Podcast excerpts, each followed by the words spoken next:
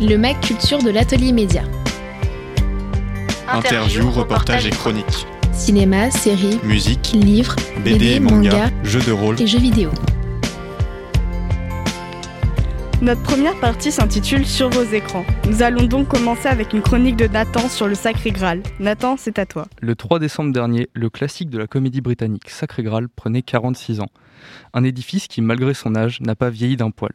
Ce film est le deuxième d'une série de productions du groupe comique des Monty Python, à l'origine diffusée sur la BBC avec leur série Monty Python Flying Circus, qui a tenu alors 5 ans à l'antenne. Sorti en 1975, le film parodie la légende d'Arthur, des Chevaliers de la Table Ronde et la quête du Graal, avec la fameuse patte absurde du groupe. Il connaîtra alors un franc succès, il remportera d'ailleurs le prix Hugo en 1976, un prix qui récompense les meilleures œuvres de science-fiction ou de fantasy, dans la catégorie meilleure présentation dramatique, et figura en cinquième position d'un classement des 100 meilleurs films comiques publiés par Times Out London. Le film est devenu si culte aujourd'hui qu'on en retrouve des références partout, des jeux vidéo comme Minecraft ou Worms aux séries télévisées comme Doctor Who ou Camelot. Sacré Graal a donc pris 46 ans et reste encore aujourd'hui un édifice de la comédie. Nous allons continuer avec une chronique cinéma réalisée et présentée par Jeanne. Jeanne, je te laisse la parole. La fin d'année approche. C'est l'hiver il fait froid.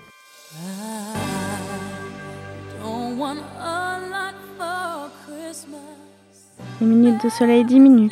C'est l'occasion de se mettre dans le canapé, sous une couverture et de visionner un bon film de Noël. Et pourquoi pas de rajouter dans votre playlist All I Want for Christmas.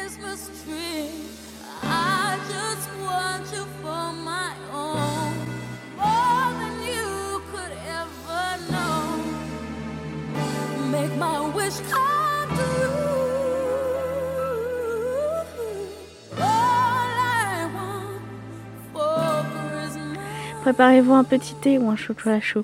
Je vais vous proposer une sélection de films de Noël à voir ou à revoir, parce que les films de Noël nous transportent dans un univers magique.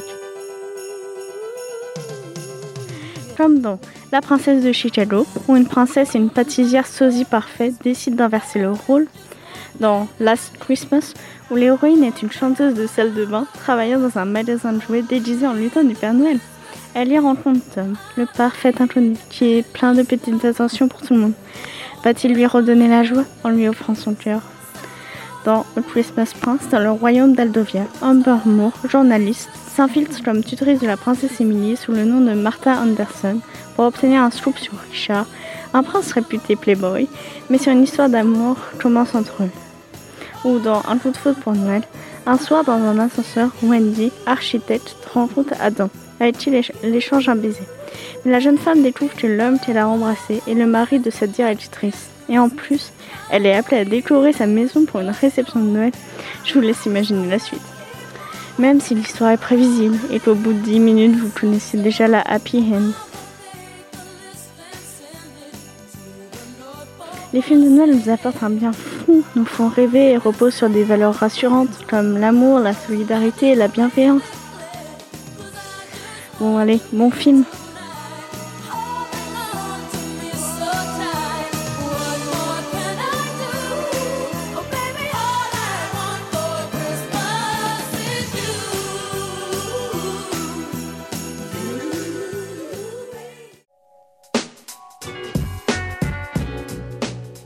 Merci Jeanne. Paul va maintenant évoquer un célèbre jeu, Remastering GTA V. Paul, tu peux y aller. C'est dans les vieux pots que l'on fait les meilleures confitures. Aujourd'hui, nous allons parler d'un des plus gros échecs de l'industrie du jeu vidéo cette année. Depuis maintenant 8 ans, le studio américain Rockstar Games n'a pas sorti de nouveaux jeux. Et c'est le mot nouveau qui est ici important, car des jeux, ils en ont sorti. Au début des années 2000 notamment, avec leur célèbre série Grand Theft Auto, abrégée GTA par les joueurs. Des jeux en monde ouvert où vous pouvez faire absolument tout ce que vous souhaitez, que ce soit des choses banales telles qu'aller au fast-food, conduire une voiture, une moto, faire du vélo, vous balader dans la rue, ou bien également tirer sur tout le monde en participant à de violentes guerres de gangs, ce pourquoi le jeu a été l'objet de polémiques à tant de reprises. Mais cela est une autre histoire. Ce qui était et est toujours important pour le studio, c'était les ventes. Et nom de Dieu que la série des GTA fut un succès. Chaque nouvel opus se vendait comme des petits pains à Noël, et le dernier en date, GTA V, s'est écoulé à 155 millions de copies. C'est comme si en France, tout le monde en avait deux par personne à la maison. Sauf que voilà, depuis 2013 et GTA 5e du nom, Rockstar n'a plus sorti un seul nouveau Grand Theft Auto. Alors pourquoi les studios Rockstar ne veulent plus se faire d'argent et sortir de nouvelles itérations de leur iconique série lait? Eh bien, parce que GTA V, vieux de 8 ans, continue lui aussi à se vendre, et ce même à notre époque. Lors de la période des confinements en 2020, le vieux jeu GTA V a établi son record historique de joueurs connectés en simultané, avec plus de 200 000 personnes en train de s'amuser à faire n'importe quoi dessus en même temps. En un mot, le jeu est loin d'être obsolète.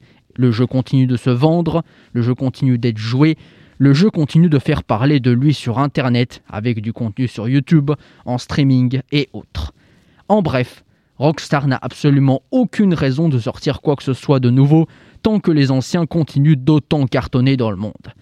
Sauf que voilà, en 2020, en plus du Covid, est arrivée la nouvelle génération de consoles de salon, PlayStation 5 et Xbox Series X pour les connaisseurs. Et comme le veut la tradition, chaque nouveau saut de génération dans le monde du jeu vidéo, notamment technologique, voit arriver de nouveaux jeux que chaque studio expose fièrement. Ce qui est arrivé pour le nouveau Spider-Man des studios américains Insomniac, ce qui est arrivé pour Deathloop, un shooter du studio français Arkane. Mais quand fut-il pour Rockstar, me demanderiez-vous Eh bien, c'est dans les vieux pots que l'on fait les meilleures confitures ils ont simplement annoncé une remasterisation de leur plus gros succès de toute leur histoire, GTA V. Et oui, le même jeu, la même histoire, le même gameplay, juste une retouche graphique, annoncée plus esthétique, en adéquation avec les technologies des nouvelles consoles. C'est tout. Et le pire, si on peut le formuler ainsi, c'est que ça risque bel et bien de se vendre. De plus, cette année, Rockstar s'est également permis de sortir une version remasterisée de tous ses autres premiers jeux, ceux ayant connu un fort succès dans les années 2000. Mais, contre toute attente de leur part, échec total. Alors que la formule fut la même, même jeu, mêmes histoires, même gameplay que dans les années 2000, juste des retouches graphiques, les joueurs ont malgré tout trouvé ces mêmes changements très médiocres, et ce que ce soit pour les plus jeunes, habitués au graphisme hyper réaliste de notre ère, car oui, ça reste tout de même des jeux des années 2000, bien qu'ils aient reçu un coup de peinture fraîche sur la façade.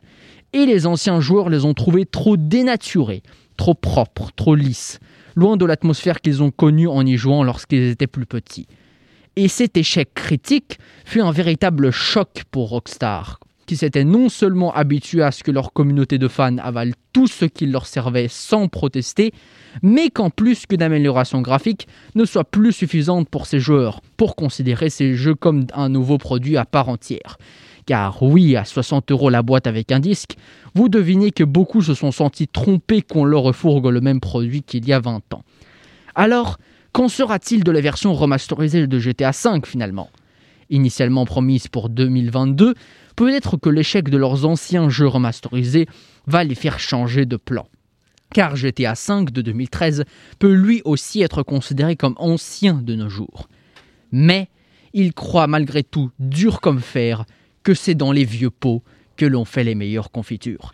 Puisqu'ils ont également déclaré cette année que le directeur créatif de GTA 6 n'était pas encore né, sous-entendant que le jeu n'était pas prêt de sortir avant longtemps et qu'ils n'ont même pas commencé à y penser. Donc, on peut deviner que GTA V se prépare pour sa seconde décennie de longévité sur les consoles de nouvelle génération.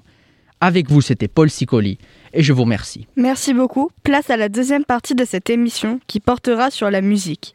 Et tout de suite, vous allez écouter une chronique d'Angèle sur le groupe hard rock Parlor. Et juste après, l'interview du bassiste de ce même groupe. Dit, la radio du lycée Prévert.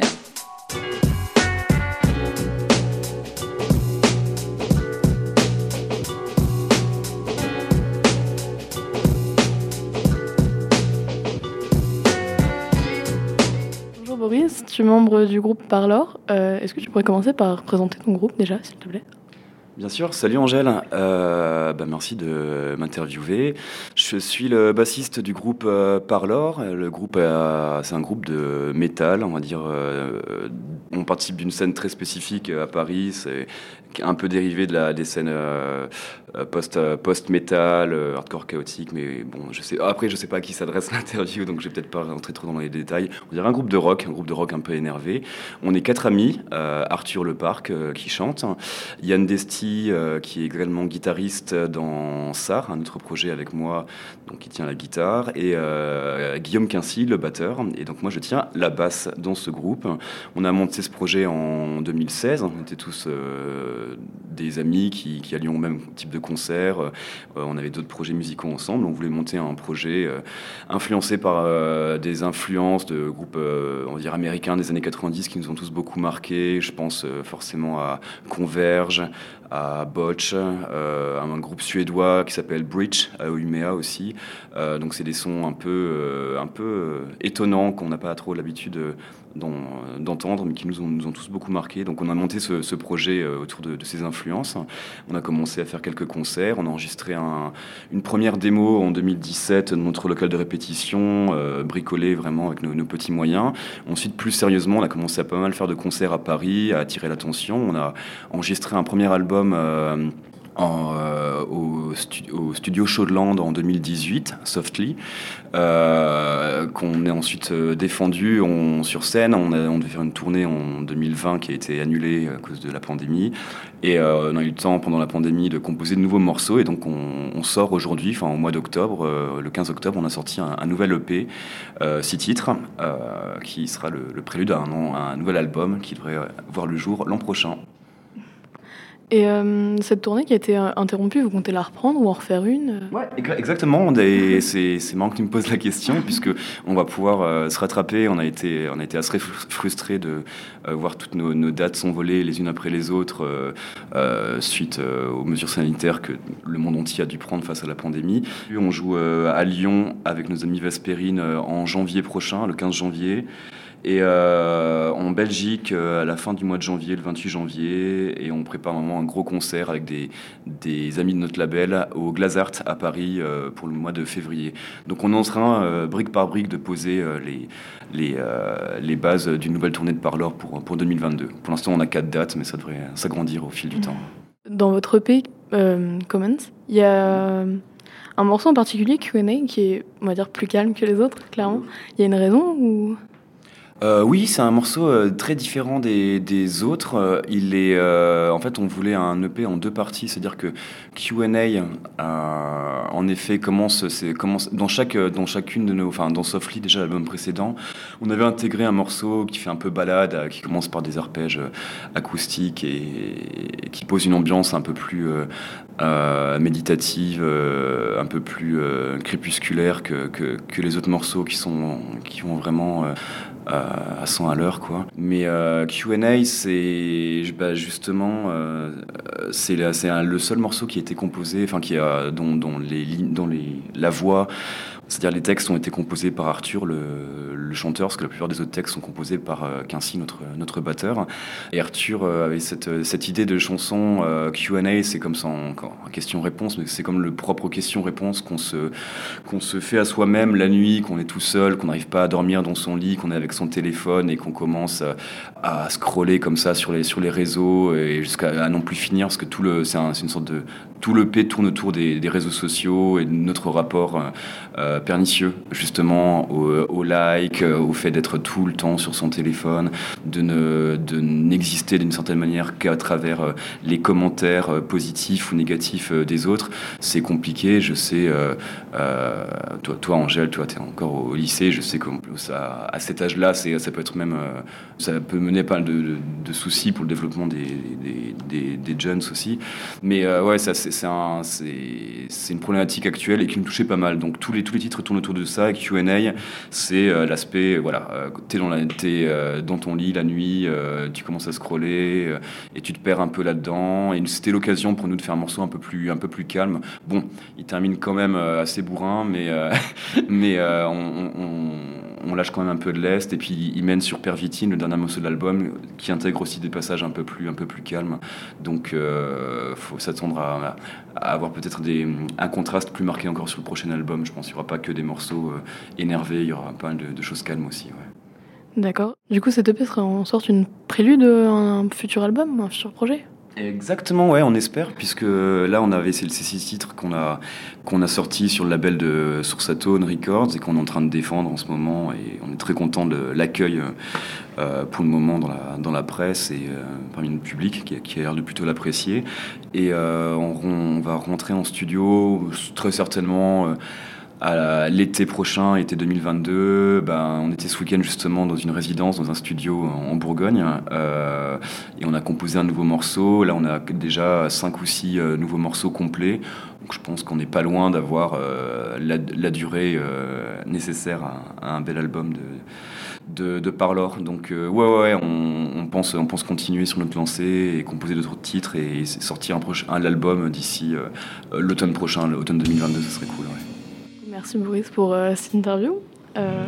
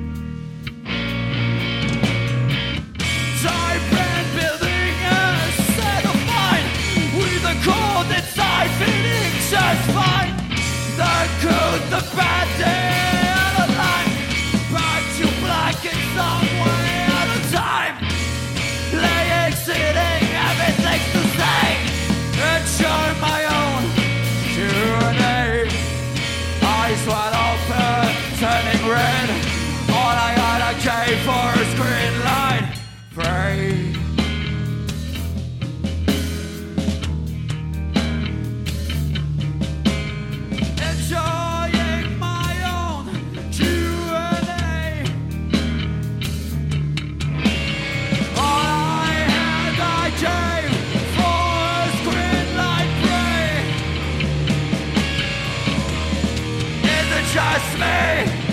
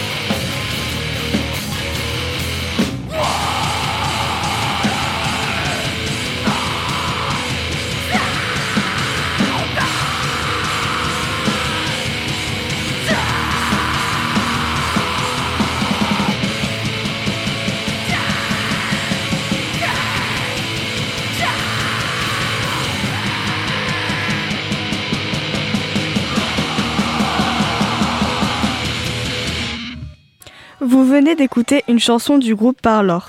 Maintenant, Jeanne va nous parler des dernières sorties musicales et en particulier le dernier album d'Adèle. Bonjour à tous et à tous. Je vais aujourd'hui vous parler des nouveautés musicales, notamment le nouveau CD de la chanteuse Adèle qui s'intitule 30. La chanteuse Adèle est née le 5 mai 1998 à Londres. Elle sort diplômée en 2006 et est intéressée par le métier de manager. Elle publie ensuite des vidéos sur internet où elle chante et se fait repérer par le label Itzel Recording. En 2008, à l'âge de 20 ans, elle sort son premier album intitulé 19. Ces albums portent toujours l'âge qu'elle avait au moment de leur écriture. 19 est un album évoquant sa rupture amoureuse. Il se vend à 7 millions d'exemplaires dans le monde. Elle tente une tournée en Amérique du Nord où les Américains sont conquis. Puis, en 2011, elle sort son second album 21 dont sont issus les tubes Someone Like You et Rolling the Deep. L'album se vend à 16 millions d'exemplaires, dont 1 million de sa version digitale. Elle reçoit plus de 20 récompenses, dont le Energy Music Award de la révélation internationale de l'année et celui de la meilleure chanson pour le titre Someone Like You. Elle fait ensuite une pause musicale, pendant laquelle elle reçoit une proposition pour interpréter Skyfall, la bande originale du 25e film James Bond, proposition qu'elle accepte avec honneur. Cette chanson lui vaut l'Oscar de la meilleure chanson en 2013. En 2015, elle envoie un courrier à ses fans pour leur annoncer son retour. Ce sera alors l'album 25, qui est surtout connu pour le titre Hello. Il sera numéro 1 des ventes dans 40 pays. Le succès mondial est nouveau retour, avec 20 millions d'exemplaires vendus. Elle fera ensuite une grande tournée. Pour l'annonce de son dernier album, début octobre, elle décide avec sa maison de disques de projeter le chiffre 30 sur les plus grands monuments du monde comme la Tour Eiffel, la Pyramide du Louvre, le Colisée Rome, les locaux BBC ou encore l'Empire State Building.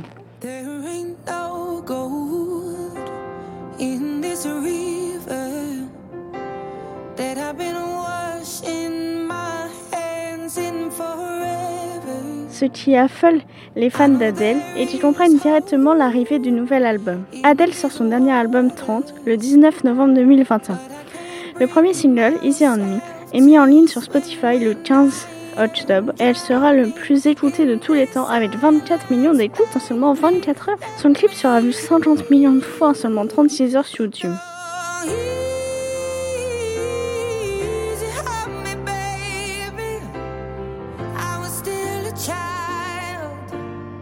Cet album intime parle de son divorce pour elle.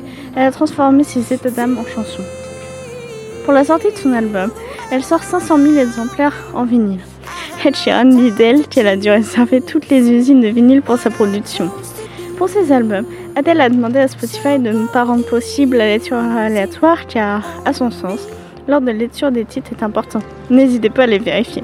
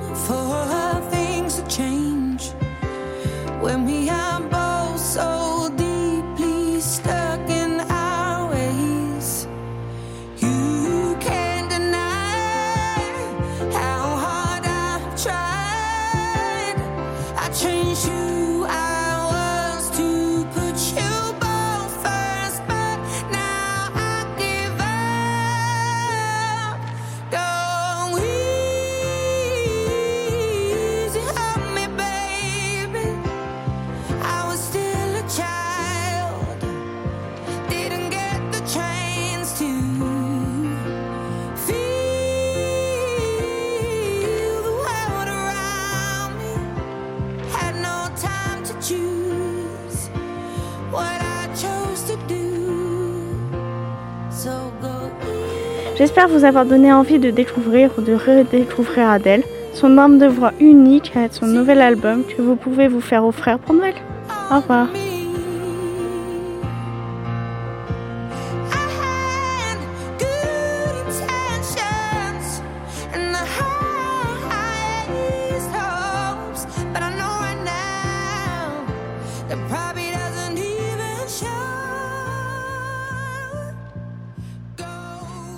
C'est le moment de commencer notre troisième partie portant sur les livres. Marie va nous parler de la célèbre autrice Annie Ernaux, originaire de Normandie. Marie, c'est à toi. Vous la connaissez peut-être, c'est une écrivaine de la région. je vais vous parler aujourd'hui de la célèbre Annie Ernaux. Professeure de lettres émérite et détentrice du prix Renaudot 1984, ses écrits flirtent avec la sociologie. Originaire d'Yvetot, Annie Ernaux écrit essentiellement sur sa vie. Son enfance dans un milieu ouvrier, l'échec de son mariage, en passant par sa relation complexe avec ses parents. Elle écrit en 1963 dans son journal intime vouloir venger sa race et se déclare transfuge de classe. Aujourd'hui âgée de 82 ans, elle s'impose sur la scène littéraire internationale en tant que grande figure féministe du XXe siècle. Parmi toutes les épreuves qu'Annie Ernaux a surmontées, je vais m'attarder aujourd'hui sur son avortement. Elle sort en 1997 son roman L'événement, qui se déroule entre les années 1963 et 1964. Quatre ans avant la légalisation de la pilule contraceptive, loi Neuwirth, et 12 ans avant la loi Veil, légalisation de l'avortement, ce récit autobiographique décrit le parcours du combattant d'une jeune étudiante pour avorter. 20 ans après la sortie de l'événement, sort au cinéma un film du même nom, réalisé par Audrey Diwan. Ce film a remporté le Lion d'Or de la Mostra de Venise en 2021. S'il faut retenir un point essentiel à ces deux œuvres, je dirais que c'est la dureté. En effet, Annie Arnaud a une façon très particulière d'écrire. Ses écrits sont très concis, voire crus. J'ai trouvé que cette dureté était bien représentée dans le film de Diwan, que ce soit par les scènes d'avortement, les scènes de sexe ou encore les grands moments de solitude de la jeune femme. Si dans le livre, Annie Arnaud exprime cet isolement par le biais du journal intime qu'elle tient, on le retrouve dans le film par les dialogues particulièrement concis et insignifiants par rapport au nombre de silences. De plus, le personnage d'Annie Arnaud, interprété par Anna Maria Bartolomé, est très nuancé. Sa volonté d'acier et son courage jurent avec son manque de reconnaissance. Ses expressions faciales sont constamment fermées et sa froideur est déconcertante. À aucun moment elle ne remercie les quelques personnes qui viennent en aide, qui risquent leur vie, rappelons-le. À cette époque, les médecins tournent la tête, les femmes s'automutilent avec des aiguilles accrochées et certaines avorteuses introduisent de la javel dans l'utérus pour tuer le fœtus. C'est une époque dure, les, femmes ne peuvent parler, elles sont contraintes, la société veut qu'elles enfantent, ainsi soit-il. Si l'avortement tourne mal, tout se joue auprès du médecin. Option 1, il déclare une fausse couche. Option 2, il note avortement et c'est la prison qui attend ces femmes. Bien que le film diffère sur certains points, étant par exemple bien plus romancé, selon moi, l'essence même de l'événement y est. Dans la société des années 60 où l'avortement est un sujet tabou, dangereux et puni par la loi, Annie Arnaud fait face à l'obligation de se séparer de la chose qui grandit en elle. Son objectif d'ascension sociale et de manière plus immédiate l'obtention de ses examens la contraignent à braver les conventions sociales de son époque et à faire appel à une faiseuse d'ange. Dans un siècle où le féministe est à son apogée, avec des scandales comme le manifeste des 343 salopes, Annie Arnaud s'inscrit en tant qu'auteur donnant la parole aux femmes ainsi qu'au milieu ouvrier. Bien entendu, je vous conseille vivement d'aller voir ce film, aussi renversant qu'enrichissant, et je vous invite, tous, à vous qui m'écoutez, à lire euh, l'œuvre d'Annie Arnaud. Surtout que l'avortement est aujourd'hui un sujet d'actualité, notamment avec la Pologne. Je pourrais vous parler des heures de cette autrice, mais je résumerai son écriture par cette phrase qu'elle a elle-même prononcée en juillet 2011. Écrire la vie. Non pas ma vie, ni sa vie, ni même une vie. La vie, avec ses contenus qui sont les mêmes pour tous, mais que l'on éprouve de façon individuelle. Merci beaucoup Marie. Maintenant, nous allons écouter la chanson I'm Busy de Jonathan Boyle, qui fait partie de la bande originale du film L'événement, tiré d'un livre d'Annie Ernaux. baby,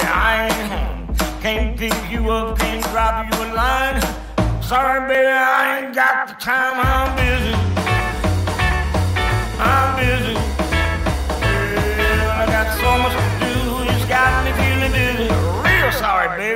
just too busy. Saturday night, I ain't hitting the hop. I told you, baby, I'm too busy bop. No time to twist, no time to have fun. I ain't jiving, got stuff to get done. I'm busy. Well, baby, I'm busy.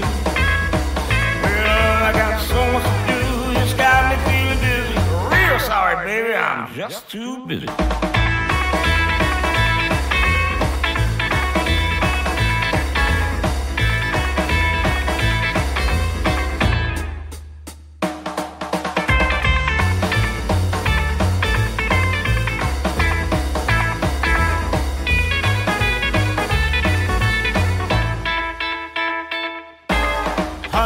Call me on telephone. Don't ring my bell, baby, I ain't home. Can't pick you up, I gotta step on the gas. I tell you, baby, it's a pain in the ass. I'm busy. I'm busy. Well, I got so much to do, it's got me feeling dizzy. Real sorry, baby, I'm just too busy.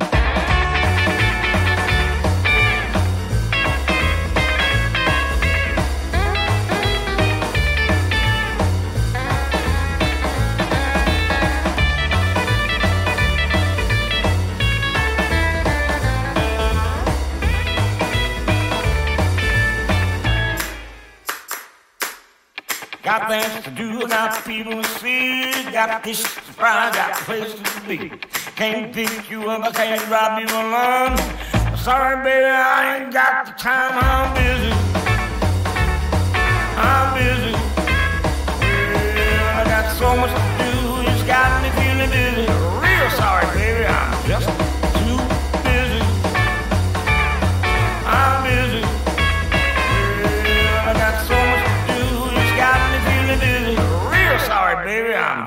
too busy. Toujours dans la partie livre, avec une ouverture sur le cinéma, Oriane va nous parler de l'œuvre Le Labyrinthe et des films qui en font l'adaptation. Merci beaucoup Ambre. Je vais effectivement vous parler des différences, parfois de taille, entre les films et les livres Le Labyrinthe. Mais avant ça, je vais faire une rapide présentation de cette saga. Les livres Le Labyrinthe ont été écrits par James Dashner. Elle se compose de trois livres principaux, Le Labyrinthe, La Terre brûlée et Le Remède mortel, de deux préquels, L'Ordre de tuer et La Braise, ainsi que d'un séquel, Le Rivage des survivants. Les trois livres principaux ont été les seuls pour l'instant à avoir été adaptés en film. Ils suivent l'histoire de Thomas, ainsi que de ses amis dans des épreuves plus compliquées les unes que les autres, afin de trouver un remède contre la braise, un virus mortel qui touche la population et qui rend les personnes atteintes de plus en plus folles. Alors je ne sais pas vous, mais moi, à chaque fois que je lis un livre et qu'il est adapté en film, je m'amuse à chercher les différences entre les deux. Et croyez-moi, j'en ai trouvé plein pour le labyrinthe. Commençons par la première, et peut-être l'une des plus importantes de la saga. Dans les livres, Thomas et une jeune fille appelée Teresa ont une connexion assez particulière qui va notamment se traduire par un lien télépathique.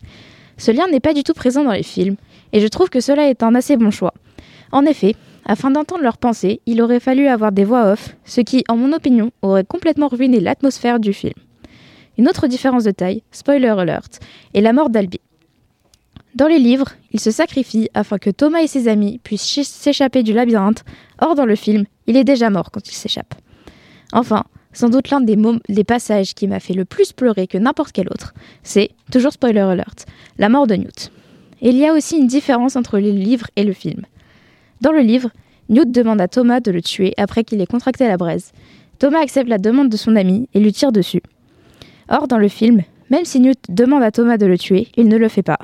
Ils vont ensuite se battre et Newt, afin d'éviter de tuer son ami, va se poignarder, ce qui rend cette scène plus émotionnelle qu'elle ne l'était déjà.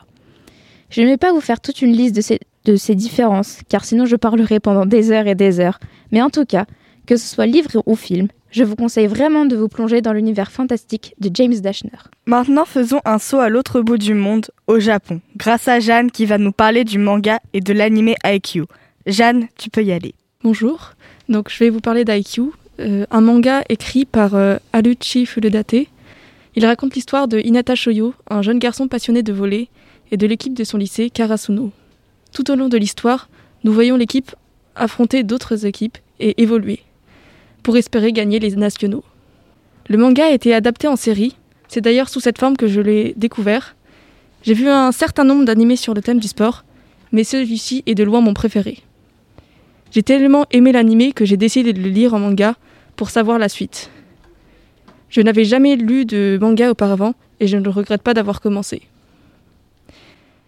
J'ai beaucoup de mal à expliquer à tel point euh, j'ai aimé IQ. C'est sur ce genre de moment que je me rends compte euh, de la limite de mon vocabulaire. Aucun mot me paraît assez fort. Lorsque j'ai commencé à le lire, j'étais tellement excitée de savoir la suite que je n'arrivais plus à lire. Je m'arrachais les cheveux, je me mordais les doigts, je, criais dans mon oreiller et j'ai même presque pleuré. Finalement, j'ai réussi à le lire et du début à la fin, j'ai été surprise. Les personnages sont attachants et développés, L'histoire est, de mon point de vue, passionnante et réaliste. Et comme je l'ai dit plus tôt, euh, ce n'est pas le premier animé de sport que je voyais. Et c'est le plus réaliste que j'ai vu. Car souvent, le point négatif de ce genre d'animé, c'est qu'on tombe très vite dans une sorte d'exagération avec des, personnages aux capacités presque surnaturelles. Et je, trouve, que, je trouve que ce n'est pas dans le, le cas dans IQ. Et d'ailleurs, j'ai tellement aimé cette œuvre que j'ai commencé le volet cette année. Le manga compte 45 tomes et est terminé, mais euh, la série, elle, n'est pas finie, et d'ailleurs j'attends euh, sa sortie avec impatience. Merci, cela donne envie de s'installer devant son écran. Dans cette dernière partie, Angèle et Mazarine vont évoquer la culture au lycée dans leur chronique. Du clip Come Alive, réalisé par le CVL. C'est à vous. Ce mercredi 24 novembre, sur le compte Instagram du lycée Prévert Off, est sorti un clip entièrement réalisé par les élèves du lycée. Ce clip, reprenant la musique Come Alive du film The Greatest Showman, qui a été enregistré et tourné en juin dernier, a pour but de faire passer un message de soutien à toutes les personnes ayant subi les conséquences du Covid. Les paroles ont d'ailleurs été changées pour s'adapter à la situation. Ce clip a été réalisé par Mathis Joulin et Inès Palotet dans le cadre d'un projet du CVL. Mais en tout, plus d'une centaine d'élèves ont participé au clip, que ce soit en chantant, dansant, jouant un rôle ou encore en s'occupant de la partie technique du clip caméra, prise son, maquillage, staff. Il a d'ailleurs fait l'objet d'un article paru dans le Paris Normandie la semaine dernière. Et nous vous invitons dès maintenant à aller le retrouver sur le compte Instagram Préveroff ou bien sur YouTube le lien est donc dans la biographie de l'Instagram. Et nous vous proposons de l'écouter maintenant. You stumble through your days, but your eyes hung low. The sky's the shade of gray. To wait for it to end.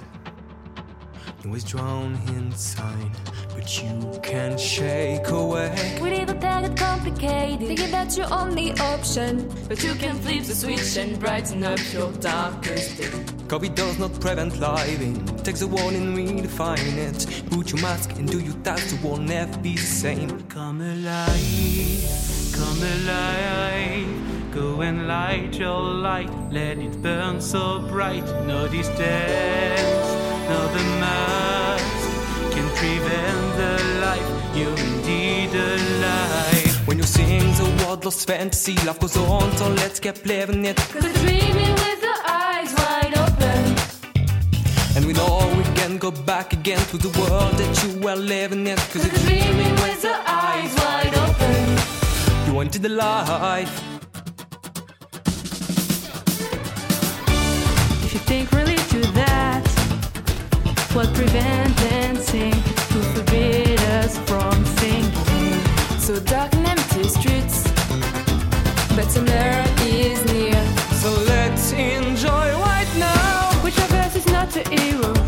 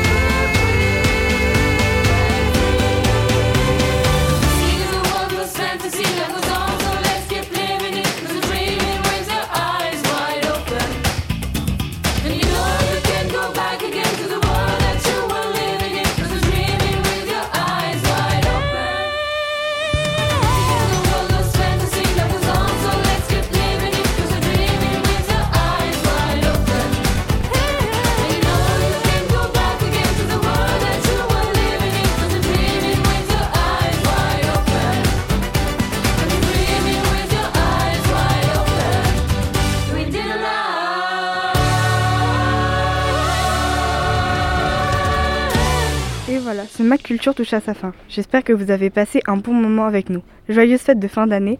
À la technique, aujourd'hui, c'était Zachary. Le Mac Culture de l'Atelier Média. Interview, reportage et chronique. Cinéma, séries, musique, livres, BD, manga, jeux de rôle et jeux vidéo. Retrouvez-nous sur 96.2 FM en direct en décembre et en mai, à 20 km autour de Pont-de-Mer, mais aussi à la réécoute sur les plateformes musicales et sur les assistants vocaux. À bientôt sur Jacadi. Jacadi, la radio du lycée Prévert.